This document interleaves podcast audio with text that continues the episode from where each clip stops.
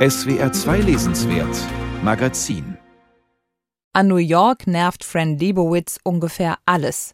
Der Lärm, der Verkehr, der Gestank und natürlich die vielen Leute. Trotzdem ist die Autorin seit 1969 in der Stadt geblieben aus Mangel an Alternativen, wie sie selbst ironisch sagt. People often ask me, you know, why are you still here? Like, okay, where, where would you suggest? Like, if there was another place that I could think of, I would have gone there. Als Highschool-Abbrecherin kam die heute 71-Jährige von New Jersey in die große Stadt. Jahrelang schlug sie sich mit Putzjobs oder als Taxifahrerin durch. Dann entdeckte die passionierte Leserin das Schreiben. Mit unbestechlichem Blick durch ihre großen runden Brillengläser analysierte sie das Großstadtleben. In ihren Essays kommentiert Liebowitz geistreich, bissig und pointiert, was sie dem urbanen Alltag so ablauscht. Sei es die richtige Etikette auf der Tanzfläche, das Überangebot an prätentiöser Kunst in den Galerien von Soho oder die aussichtslose Suche nach einer bezahlbaren Wohnung in Manhattan heute Morgen die oberste Etage eines Hauses besichtigt, das ich privat Onkel Toms Brownstone getauft habe. Das eine Ende des Fußbodens senkte sich immerhin so weit, dass ich in der Lage war, mich aufzurichten und zu fragen, weshalb der Kühlschrank im Wohnzimmer stehe. Wurde prompt vom Eigentümer in meine Schranken gewiesen, der mir direkt in die Augen sah und sagte, weil er nicht in die Küche passt. Stimmt, räumte ich ein und schaute genauer hin. Das ist ein Problem. Aber ich will Ihnen was sagen, worauf Sie vielleicht noch nicht gekommen sind. Diese Küche passt in den Kühlschrank. Wollen Sie es nicht mal so herum ausprobieren? Fran Lebowitz präsentiert sich in ihren Texten mal verspielt, mal angriffslustig und immer mit einem extrem trockenen Humor. Ihre Haltung zu Dingen ist eindeutig, vor allem zu dem, was ihrer Meinung nach gar nicht geht. Die lange Liste der No-Gos umfasst unter anderem schriftliche Botschaften auf Kleidung, die Idealisierung der Natur sowie die Erfindung der Digitaluhr und des Taschenrechners. Bis heute besitzt Liebowitz übrigens weder einen Computer noch ein Handy. Vielleicht die größte Kunst der Autorin besteht darin, ihre Ansichten in Aphorismen zu gießen. Diese liefert sie für alle Lebensbereiche von Erziehungsfragen bis zu ihrer Abneigung gegen ein als leicht annonciertes Essen im Sommer.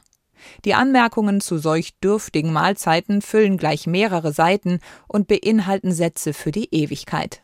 Ein Salat ist keine Mahlzeit, sondern ein Lebensstil. Kandierte Veilchen sind die Lutschbonbons der Saturierten.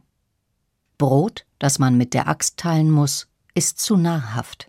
Die Texte in New York und der Rest der Welt stammen größtenteils aus Leibowitz Sammelbänden Metropolitan Life von 1978 und Social Studies von 81. Darin bündelte die Autorin Essays und Kolumnen, die sie überwiegend für Andy Warhols Magazin Interview und später für die Frauenzeitschrift Mademoiselle geschrieben hatte. Ihr Stil wurde prägend für feuilletonistische Betrachtungen über Zeitgeistphänomene.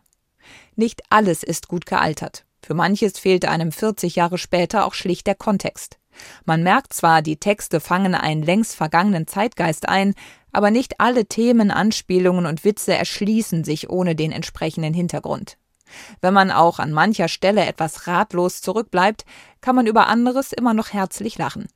Zum Beispiel über die absurde Lebenshilfe für kommende Päpste, Kaiserinnen oder Reiche, die sich als Aussteuerrebellen die soziale Leiter hinunterheiraten möchten. Jemand Ärmeres kennenzulernen ist an sich schon ein Problem, da ihnen die konventionelleren Möglichkeiten der Kontaktanbahnung ja versperrt sind. Die ärmere Person war nicht mit ihrem Bruder auf der Privatschule, hat nie mit ihrem Broker einen Pferdezuchtverband betrieben oder in Deauville mit Anstand gegen sie verloren. Daher ist es nicht wahrscheinlich, dass die ärmere Person jemand ist, dem Sie ganz zufällig begegnen. Sie müssen sich ganz aktiv auf die Suche nach ihr machen. Seit der Veröffentlichung der beiden Sammelbände vor 40 Jahren hat sich Liebowitz hauptsächlich aufs Reden verlegt. Seit Jahrzehnten leidet sie nach eigener Auskunft an einer Schreibblockade. Deswegen verdient die Humoristin ihr Geld mittlerweile vor allem mit Auftritten vor Publikum oder in Talkshows. Zu welcher Kunstfertigkeit sie es dabei gebracht hat, kann man auf Netflix in Martin Scorseses Serie Pretend It's a City erleben. Darin kommentiert Liebowitz die Entwicklung New Yorks und den Lauf der Welt in den letzten 50 Jahren. Ich erinnere mich noch, als New Yorks Bürgermeister Michael Bloomberg das Rauchverbot einführte. Ich sagte zu ihm, wissen Sie, wie man es nennt, wenn Künstler zusammen in Bars sitzen, reden, trinken und rauchen? Die Geschichte der Kunst. Hätte Picasso jedes Mal zum Rauchen vor die Tür gehen müssen, er hätte vermutlich einiges verpasst. Wenn man Leibowitz in Aktion sieht, erkennt man, warum sie in den USA Kultstatus genießt, obwohl sie kaum noch schreibt. Genug zu sagen hätte sie zweifellos.